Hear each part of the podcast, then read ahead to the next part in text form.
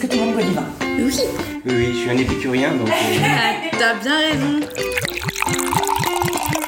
Bah, ils sont très bien ces pieds de canapé. Ils sont parfaits ces pieds de canapé. Super. Pour les voyages, je crois qu'il y a 10 euros doux. J'ai que 3 ans, hein, tu sais. C'est vrai. Bienvenue. Vous écoutez Entre nos lèvres, un podcast qui raconte les vraies histoires autour de la sexualité, mais pas que. Nous sommes Céline et Margot, et aujourd'hui nous accueillons un nouvel invité, Jean-François. Jean-François a 49 ans, et avec lui nous avons discuté des vies qu'on oublie, de Simone de Beauvoir, du reflet dans le miroir et du rejet qu'il peut susciter, de puzzle et de bistrot, d'amour et d'innocence, mais surtout d'acceptation. C'est parti. Alors, est-ce que ça te plaît d'être un homme? Alors oui, ça me plaît d'être un homme. Avant tout, ça me plaît d'être vivant, déjà, d'emblée, euh, par rapport à mon histoire. Euh, à partir du moment où j'ai commencé à m'accepter moi-même, j'ai pas forcément aimé ce que j'étais, le reflet que je représentais, mais dans l'absolu, oui, je pense que je suis fait pour être un homme, en tout cas. C'est quoi pour toi euh, la masculinité? Ça, c'est une vaste question, la masculinité. Euh, le meilleur endroit où, où la masculinité se reflète, c'est dans le retour de ce qu'une femme peut te donner de toi-même, en fait. Moi, c'est comme ça que je ressens. Pour moi, c'est surtout, en fait, le, le reflet qu'on a dans les yeux de quelqu'un d'autre.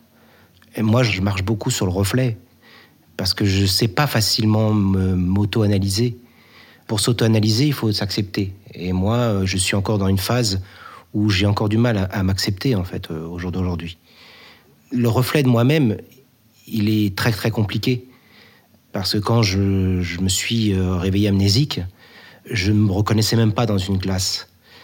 Je me, je me reconnaissais pas non plus en tant qu'homme. Je reconnaissais pas ma voix. J'étais pas légitime de mon corps. En fait, j'étais pas, euh, j'étais pas sexué au début. Euh, ça, ça c'était clair, c'est classique. Et puis, euh, c'est arrivé petit à petit. En plus, au début, moi, j'ai été pas mal médiqué, ce qui fait que ben, la notion de sexualisation des choses, elle n'était pas vraiment là, en fait. hein. Et ça s'est fait petit à petit quand j'ai compris euh, qu'est-ce qu'il y avait dans le rapport homme-femme. Et, et c'est arrivé naturellement, en fait, après, tout simplement. Qu'est-ce qui t'est arrivé? En fait, euh, en 2016, euh, j'ai eu un accident. Je suis tombé d'un d'un toit et je me suis réveillé à l'hôpital en n'ayant aucune conscience de qui j'étais, en n'ayant aucune conscience de, de ce qui m'entourait, de mes proches, euh, aucune mémoire en fait euh, avant 2016. Pour synthétiser, j'étais mort. J'étais mort avant de vivre en fait. Euh, J'ai fait le processus inverse.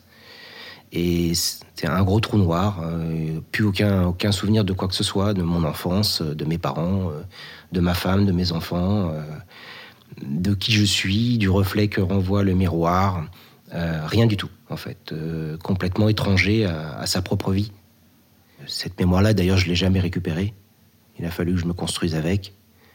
Et du coup, euh, ben, pour réapprendre à vivre, j'ai passé une année à l'hôpital pour comprendre les codes de la société, les rapports hommes-femmes, les rapports avec ma famille. Petit à petit, j'ai commencé à, à m'accepter, en fait, tel que j'étais. Et puis, surtout, avoir des projets. Et ça, c'est apparu que très tard, déjà. Et comment on réapprend tout ça, justement? Alors au départ j'étais euh, donc en, en traumato, donc euh, on va dire dans un schéma classique d'hospitalisation pour euh, résorber tous les problèmes liés à la chute. Après, on a étudié la raison pour laquelle moi je me souvenais de rien. On n'a jamais rien mis en évidence, puisque le cerveau apparemment n'avait pas vraiment été touché. On attribue ça plus à un choc euh, psychologique euh, lié à, cet événement-là. Et puis, euh, bah, au bout d'un moment, j'avais plus rien à faire euh, dans le processus normal de l'hospitalisation. Et comme j'étais pas prêt à affronter la société parce que j'avais pas les codes, eh ben j'étais transféré en psychiatrie. Et J'ai passé une grande partie de mon temps, plus de six mois en psychiatrie.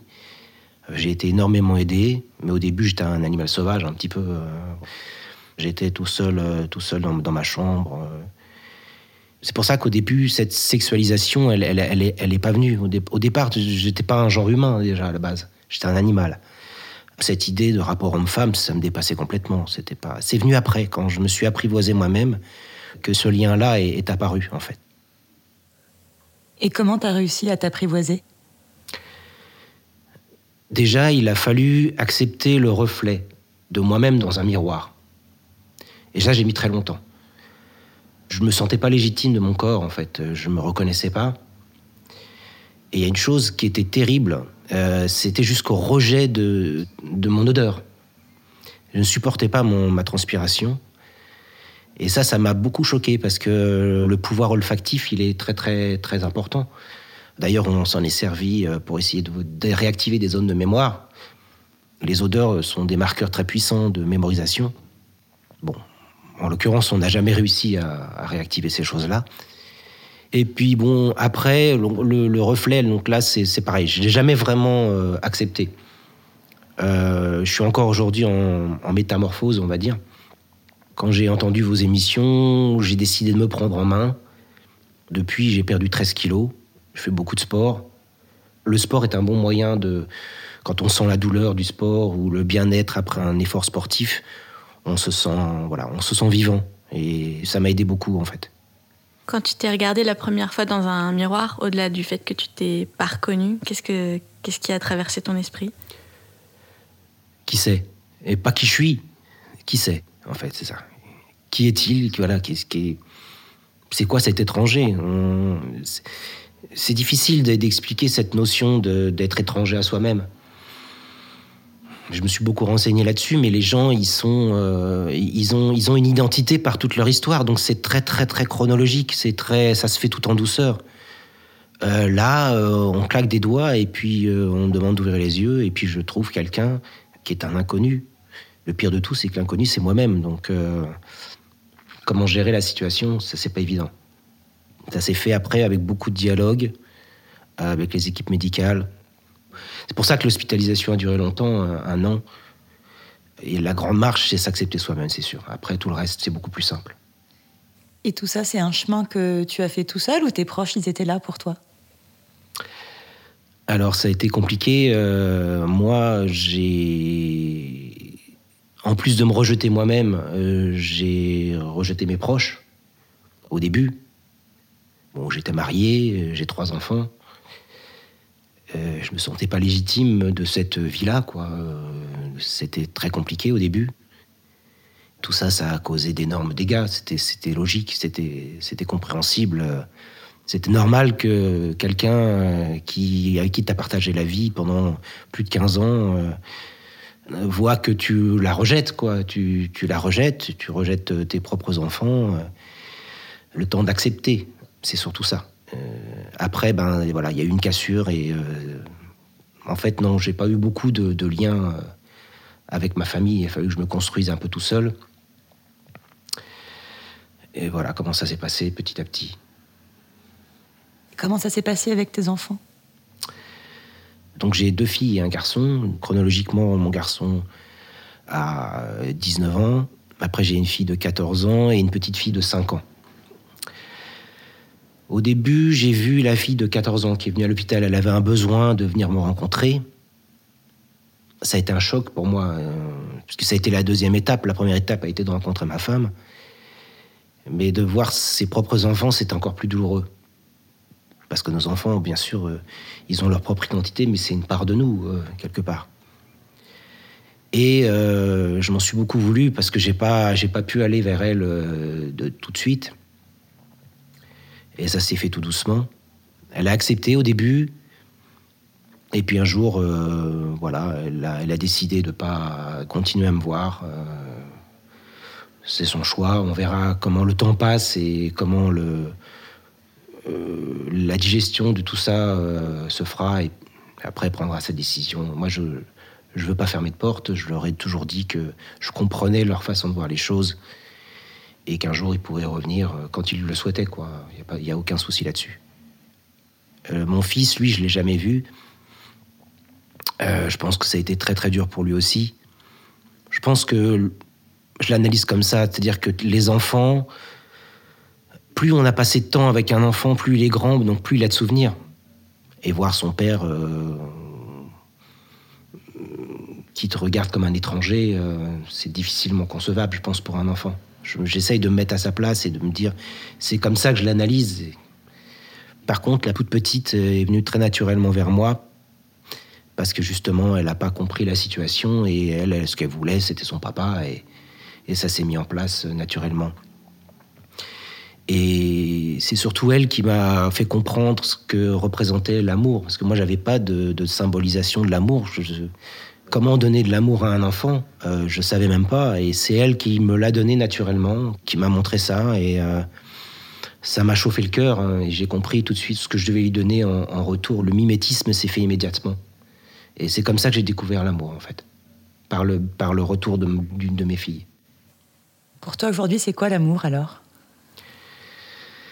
Eh bien, l'amour. Euh, je sais ce que c'est l'amour d'un enfant et l'amour qu'on donne à un enfant. Mais l'amour tel qu'on le conçoit, euh, rapport homme-femme, enfin, ou un peu importe, homme-homme, homme-femme, femme-femme, euh, c'est la pure théorie pour moi. C'est la pure théorie.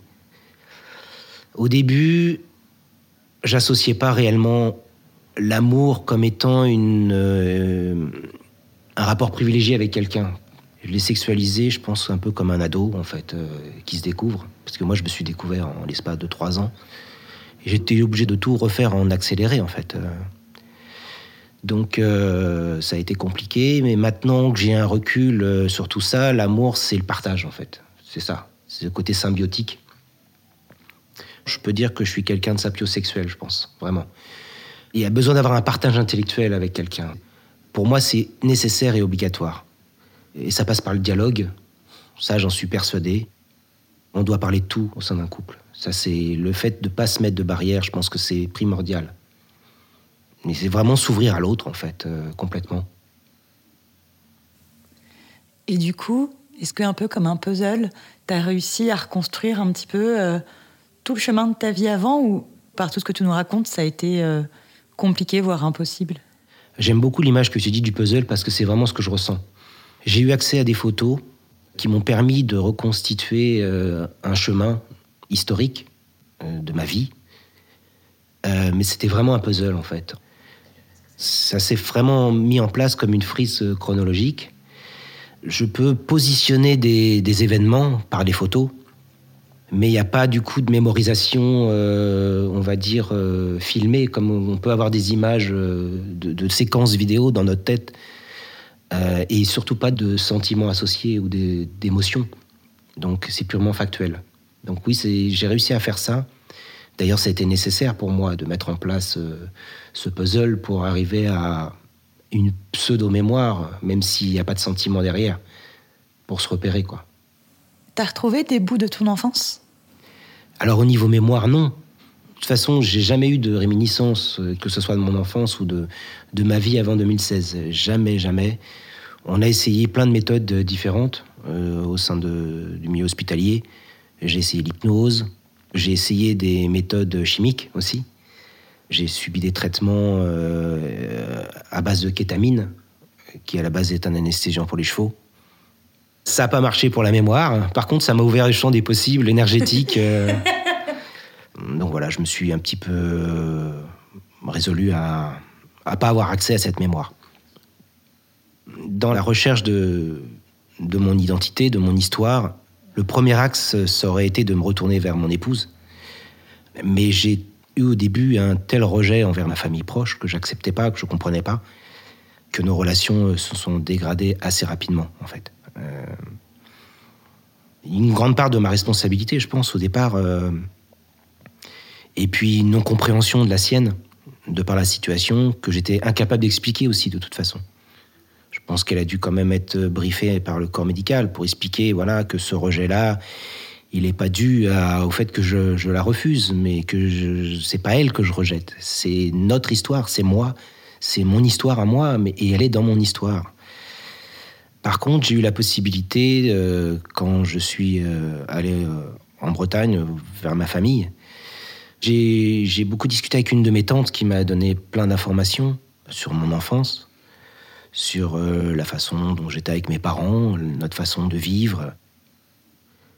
Mes parents euh, avaient un commerce, euh, un café, D'où mon amour des, bistrots. Peut-être aujourd'hui inconsciemment, je sais pas, je retrouve peut-être quelque chose sans le savoir, sans avoir accès à ma zone de mémoire. Je me sens très bien dans un bistrot.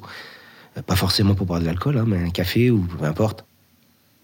Bien souvent, les gens, quand j'en discute avec eux, ils me disent qu'ils se sentent chez eux dans la maison familiale, parce que c'est ce qui rappelle l'enfance. Moi, j'ai pas cette possibilité, et je me sens pas réellement euh, chez moi, chez moi. Le seul endroit où je me sens vraiment bien, c'est quand je rentre euh, dans le cadre de l'hôpital où j'étais hospitalisé un an. J'ai vraiment cette sensation d'être euh, en sécurité, d'être bien, et c'est ce que je peux, à mon avis, associer comme étant vraiment le sentiment d'être chez soi, en fait. Si on analyse un petit peu la situation, c'est vrai que c'est vraiment l'endroit où j'ai pris naissance, où j'ai commencé à, vivre, à comprendre le monde. Je crois que c'est Simone de Beauvoir qui disait que le vrai lieu de naissance, c'est le moment où on prend conscience de soi avec intelligence. Et voilà, c'est une pseudo-naissance, mais c'est ma naissance à moi. Et donc, en fait, mes parents avaient un bistrot et j'ai pas trop vécu avec eux, en fait, euh, parce que les horaires étaient incompatibles avec la vie d'un enfant. Et donc, j'ai été élevé par ma tante. Et c'est pour ça qu'elle est naturellement venue vers moi et c'est la personne qui m'a beaucoup aidé à, faire un lien euh, avec mon passé. Et elle était d'autant plus euh, impliquée qu'elle avait une charge émotionnelle différente d'une tante, puisque c'est ma seconde maman, quoi, en fait. Après, j'ai eu beaucoup d'informations par le biais d'une de mes cousines aussi. Donc du coup, j'ai même en étant fils unique, j'ai été élevé malgré tout avec une, fratrie, quoi. Et à part ta tante et ta cousine, est-ce qu'il y a d'autres personnes proches de toi que tu as gardées dans ton entourage? Oui, j'ai un ami euh, qui m'a beaucoup aidé. Il m'a permis euh, de redécouvrir la musique Pardon, on faisait de la musique ensemble. Ça m'a beaucoup aidé aussi parce que c'est vrai qu'on n'existe pas qu'à travers nos familles, on existe à travers euh, nos amis, nos connaissances. Et j'avais pas de repère non plus euh, de ce côté-là. C'est la personne qui m'a dit que j'avais pas tant changé que ça. Donc il y a une sorte de continuité malgré le fait que j'ai pas accès à ce qui j'étais avant. Euh, voilà, il me dit t'es pas si différent, beaucoup plus de tolérance par contre. C'est vrai que beaucoup de gens ont, eu la même, la même réaction de me dire que il y avait une sorte d'innocence qui, émanait de, même de mes questionnements. Je pense que ça vient du fait que j'ai pas d'influence de, mon éducation, de mon enfance en fait. J'en ai pas de souvenir. Euh, et je pense qu'on on est tous emprunts à une éducation, à une façon dont on a été élevé, euh, avec euh, certaines orientations d'idées. Après, on se fait sa propre histoire, mais on a toujours une sous-jacence qui est là. Euh, et moi, je l'ai pas. Ce qui fait que quand je veux m'intéresser à quelque chose, je le fais calmement, j'essaye d'avoir tous les avis, et puis après, je me fais une idée sur les choses. Ça m'a fermé certaines portes, parce que ça m'a positionné un peu, pour certaines personnes, comme quelqu'un d'un peu simplet. Euh, mais bon, c'est pas grave. Je préfère aller vers les gens qui, qui m'apportent des choses et à qui je peux apporter aussi. Est-ce qu'il y a comme des réminiscences euh, inconscientes de ta vie d'avant, comme euh, un hobby ou un talent ou, ou ce genre de choses? Non, enfin du moins pas naturellement. J'ai plus perdu des choses que j'ai gardé des choses. J'ai perdu la notion de la conduite, donc je suis devenu piéton. Je ne sais plus nager non plus. Euh, mais, euh, mais, une chose toute bête que j'ai gagnée, qui est assez incroyable, c'est le pouvoir dessiner. Tous mes, mes, amis ou des gens de ma famille me disaient que je dessinais comme un pied, mais vraiment comme un pied. J'ai même vu des dessins que je faisais. Enfin, c'était. Je pense qu'un dessin que je devais faire à 30 ans, c'était le même que je faisais à l'école maternelle. Donc, euh, voilà, c'était vraiment mauvais. Et puis, ben, je sais pas, naturellement, à l'hôpital, je me suis mis à dessiner, mais sans avoir conscience qu'avant, je ne savais pas dessiner. Alors, je suis pas non plus euh, un, fou du dessin, mais, euh, mais euh, je sais pas, il y a eu un déclic quelque part, et j'ai gagné ça dans, dans cette amnésie, et j'en profite, tout simplement. Du coup, en parlant d'apprentissage, la sexualité, tu dirais que tu l'as apprise comment Ou réapprise? Euh, moi, je dirais apprise, parce que j'ai vraiment pas du tout ce sentiment d'avoir de, base. Au départ, j'étais même pas sexué, en fait. Il fallait que je m'accepte non pas en tant qu'homme, mais tout simplement déjà en tant que Jean-François. C'était pas le fait que je sois un homme une femme, c'était mon identité déjà, tout simplement que je n'étais pas prête à, à comprendre. Et puis quand j'ai commencé à m'accepter, et quand j'ai été un peu moins médiqué, parce que j'ai eu quand même pas mal de médicaments, j'ai commencé à ressentir euh, des choses envers les femmes. Et mon premier souvenir de la féminité, c'est les seins. C'est quelque chose qui m'a tout de suite attrapé. Je sais pas, c'était les seins, les seins des femmes, ça la représentait dans sa féminité en fait. Euh, les seins des femmes, c'était des grands yeux de hibou qui me regardaient. Moi, je suis quelqu'un de, de franc et honnête, j'aime bien regarder dans les yeux. Et ça m'a posé un peu de problème quand même au début. Je me rends compte maintenant, ça devait être super gênant. Mais non, mais en fait, tu devais avoir les réactions d'un enfant qui découvre. Ça, Sauf que d'un petit garçon, on les accepte facilement et on va lui expliquer avec beaucoup de bienveillance. Voilà, voilà. Donc euh, au début, voilà, c'était très difficile euh, de cette image que je renvoyais. Je suis pas un pervers et moi, c'était, j'étais vraiment dans le réapprentissage de tout et, euh, après, je regardais les gens dans les yeux vraiment, parce que les yeux, c'est la fenêtre de l'âme et je pense que la sensualité, tu la, tu la vois beaucoup dans les yeux aussi, et pas que le corps de quelqu'un. Et puis après, bon, il y a eu la notion d'amour qui s'est associée à ça. Et donc voilà, après j'étais plus dans l'envie de séduire, euh, c'était différent, et, euh, l'envie de, plaire aussi, ça c'est comme tout le monde. Et justement, cette, euh, cette vision de l'amour et des codes de séduction et aussi de la sexualité, euh, tu les as acquis comment? Est-ce que, ça, est-ce que les gens te les ont expliqués Est-ce que c'est à travers les films, la lecture, les magazines? Enfin, Comment c'est venu à toi du coup? Alors, euh, vu certaines réactions physiques hein, de mon corps, la sexualité, elle s'est faite par la masturbation, comme un ado en fait. Hein. Il a fallu que je refasse tous les apprentissages en, accéléré. Et donc, ben, symboliser le sexe euh, quand on n'a pas de partenaire, eh ben, ça passe par Internet, il hein, n'y a pas de mystère. La pornographie, c'est quelque chose de tellement mal foutu. Maintenant que j'ai un recul là-dessus, on est dans des codes complètement clichés qui sont horribles. Quoi. Je me dis, encore moi maintenant, je suis un adulte, mais quand les adolescents n'ont que ça comme repère euh, sur la sexualité, ben, je m'étonne pas du rapport qu'ils peuvent avoir avec la femme euh, et qui montre cet intérêt-là euh, comme un objet. quoi. Et du coup, comment tu as découvert la masturbation, par exemple? Déjà naturellement, je dirais, tu te réveilles un matin, et tu te dis tiens, c'est quoi? J'ai une excroissance, c'est bizarre. Et puis, alors je, je, pourrais pas faire la, vraiment la part des choses parce que moi j'ai été, j'ai eu beaucoup de traitements médicaux qui ont eu une influence aussi sur euh, mes érections, donc j'y pensais même pas déjà de toute façon. Et puis c'est quand j'ai commencé à avoir des traitements qui ont diminué que ça s'est mis en place en fait, mon corps s'est réveillé hein, tout simplement. Puis après, il fallait gérer. J'ai aucun problème avec la masturbation d'aujourd'hui, ça s'est fait naturellement, je dirais. Je pense que comme tout bon ado, ça a été compulsif. En tout cas, j'ai retrouvé, je pense, les mêmes réflexes d'un adolescent, par l'excès, en fait, hein, par l'excès de masturbation, à la recherche du plaisir, en fait, tout simplement, et de la maîtrise de son corps. J'attachais beaucoup d'importance euh, à pouvoir se maîtriser, maîtriser ses érections, maîtriser ses éjaculations, enfin tout ça quoi, essayer de de me de moto de moto gérer tout seul quoi. Comme je dis, euh, je suis le seul puceau euh, qui a trois enfants, donc euh, voilà. Donc il faut bien réapprendre. J'ai eu l'occasion d'avoir une relation avec quelqu'un. Ça a été une erreur parce que j'étais pas prêt. Je le suis pas encore entièrement non plus, euh, mais à l'époque j'étais vraiment une chrysalide. Là, j'ai les ailes du papillon qui commencent à sortir un peu. Donc, euh, ça s'est pas bien passé. Moi, j'ai pas pu avoir d'érection.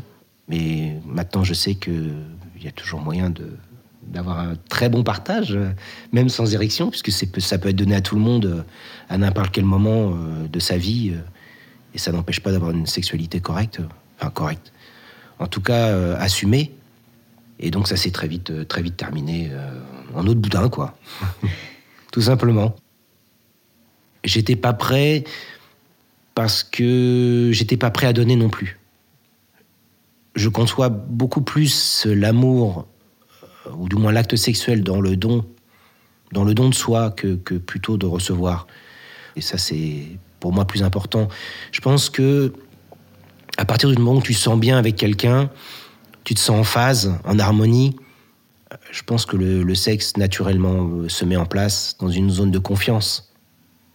Est-ce que de tout ça, tu as des amis avec qui en parler? Alors non, la sexualité c'est quelque chose que j'ai abordé avec personne. Je l'ai découvert à travers vos podcasts en fait. Euh, parce que pour moi, l'image de la sexualité, c'était malheureusement la pornographie sur Internet.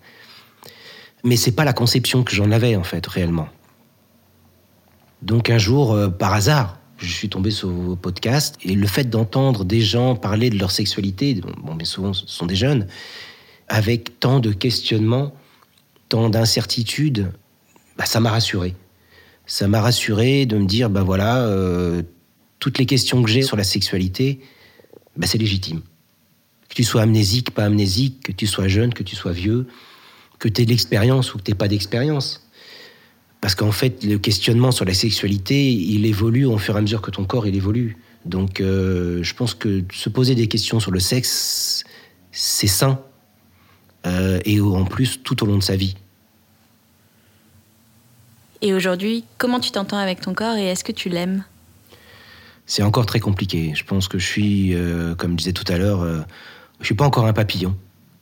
Je suis pas encore un papillon. Je me suis accepté en tant que Jean-François, ça c'est sûr. En tant que garçon, ça c'est sûr aussi. Euh, par contre, j'ai toujours des problèmes avec euh, l'image de mon corps. Je me trouve encore trop gros, même si j'ai perdu pas mal de poids déjà. Pourquoi j'ai un problème avec mon corps? Parce que je voilà, je suis pas prêt à le donner à quelqu'un en l'état. C'est ça que je me dis surtout. C'est pas que je m'accepte pas, c'est que j'ai pas. euh, J'ai envie de, de plaire, mais à partir du moment où déjà moi je me plais pas, j'ai du mal à imaginer que je peux plaire à quelqu'un. En fait, c'est surtout ça.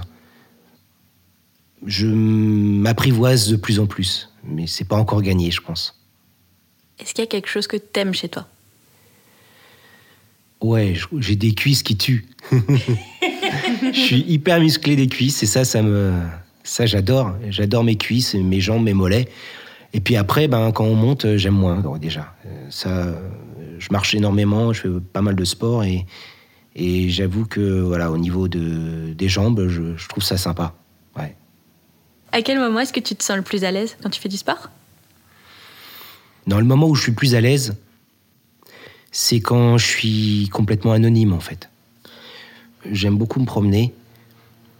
Et en fait, euh, le moment où je suis le plus à l'aise, c'est quand je suis dans la foule. Parce que on est là, on est, euh, on est invisible, mais malgré tout présent avec tout le monde. Et voilà, c'est le moment où je suis le plus à l'aise, c'est dans la foule en fait. Bon, je suis assez solitaire. euh, mais j'ai quand même eu très vite, euh, j'ai très vite eu envie d'aller quand même euh, vers les gens en fait. Il existe plein d'applications qui permettent de, rencontrer des gens, de faire des activités en commun avec des gens qu'on ne connaît pas du tout. Celle que j'utilise principalement, c'est OVS. C'est le sigle de On va sortir en fait. Voilà, on s'inscrit et puis on crée un profil et, puis après on choisit des activités fonction de ce qui nous intéresse quoi.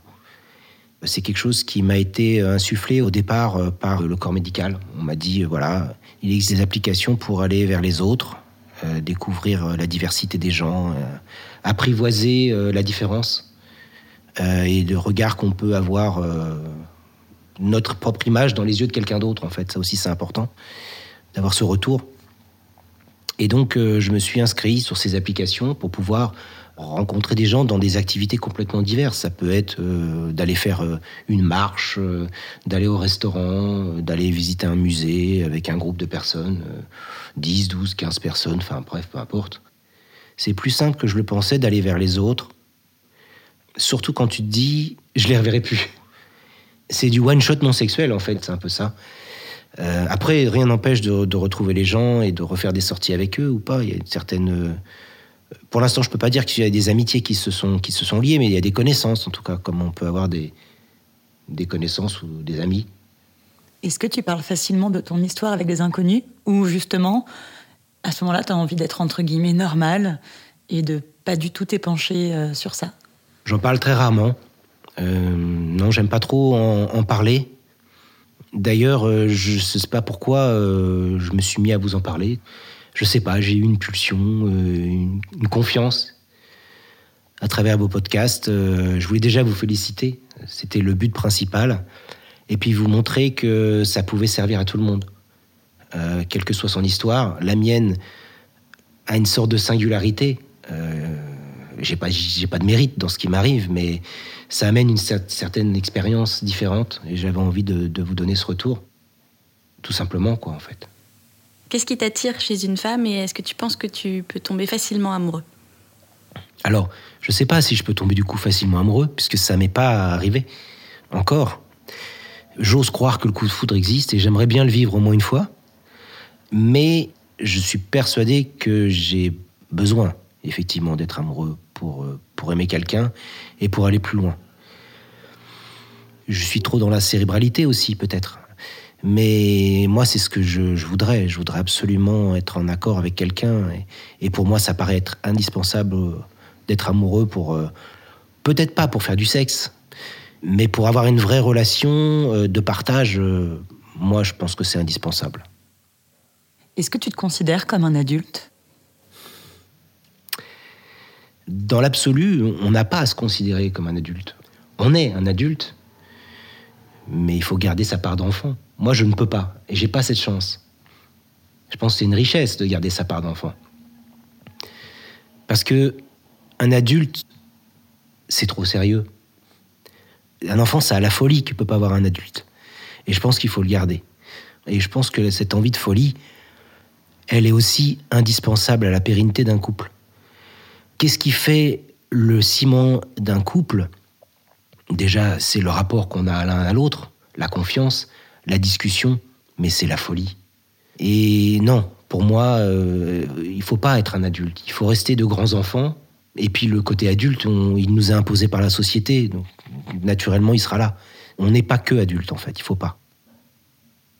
C'est comment de découvrir le monde avec des yeux justement d'adulte et pas d'enfant Tu vois, tu découvres euh, ce que c'est la société, ce que c'est la politique, ce que c'est un ordinateur, comment le monde y fonctionne.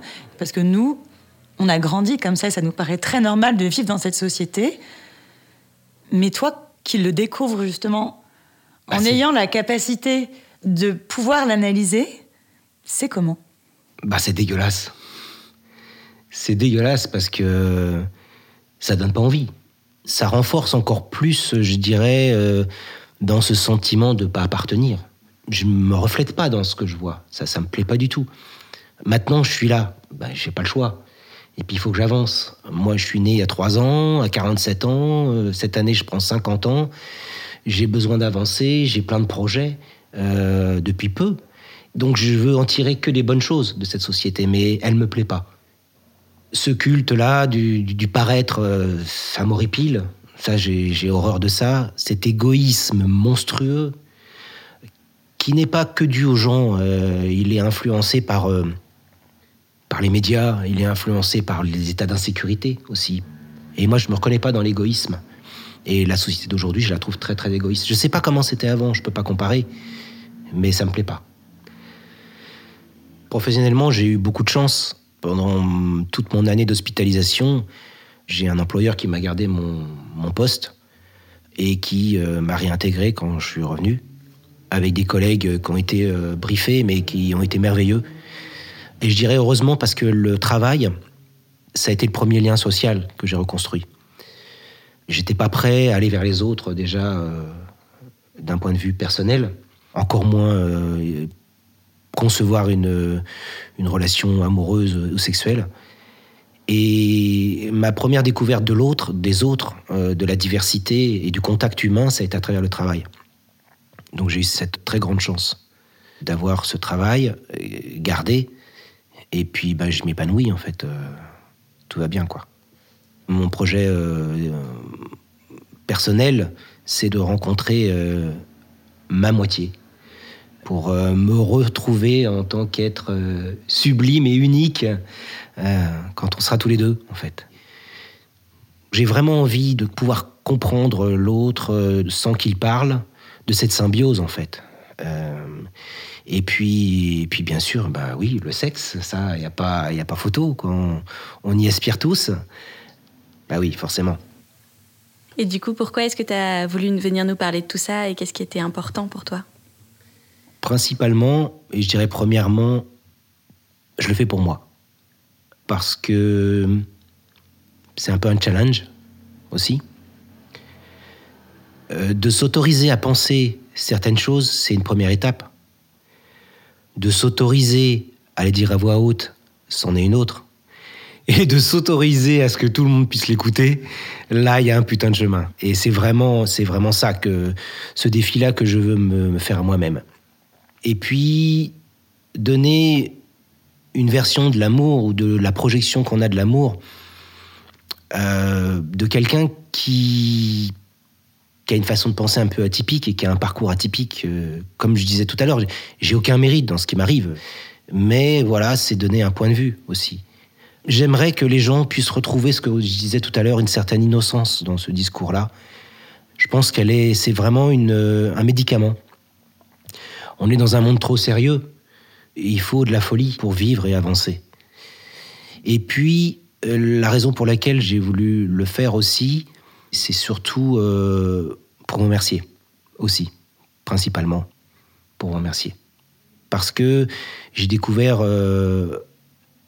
tout ce questionnement de la sexualité à travers vos podcasts, ça m'a fait un bien fou en fait. Euh, et j'ai retrouvé une normalité dans quelque chose qui n'était pas pour moi à la base.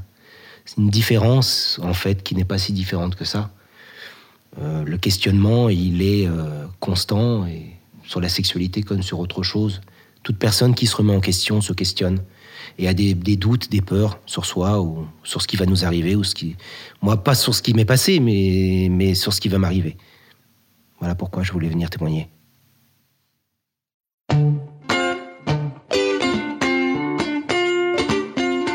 Pour ne pas rater le prochain épisode d'Entre nos lèvres, abonnez-vous à ce podcast. Vous pouvez également nous suivre sur Instagram, Facebook et Twitter, at Entre nos lèvres, ou sur notre site internet entrenoslèvres.fr où nous écrivons aussi. Et n'oubliez pas de vous inscrire à notre super newsletter. Tous les 15 jours, à l'annonce du nouvel épisode, on partage avec vous 5 chouettes recommandations. Des livres, des films, des articles, tout ce qui nous a plu ou touché ces derniers temps. Promis, c'est cool. Ah oui, et puis le montage et le mixage de cet épisode ont été faits par Guillaume Arditi et la musique du générique par Martin de Bauer. Allez, à dans 15 jours.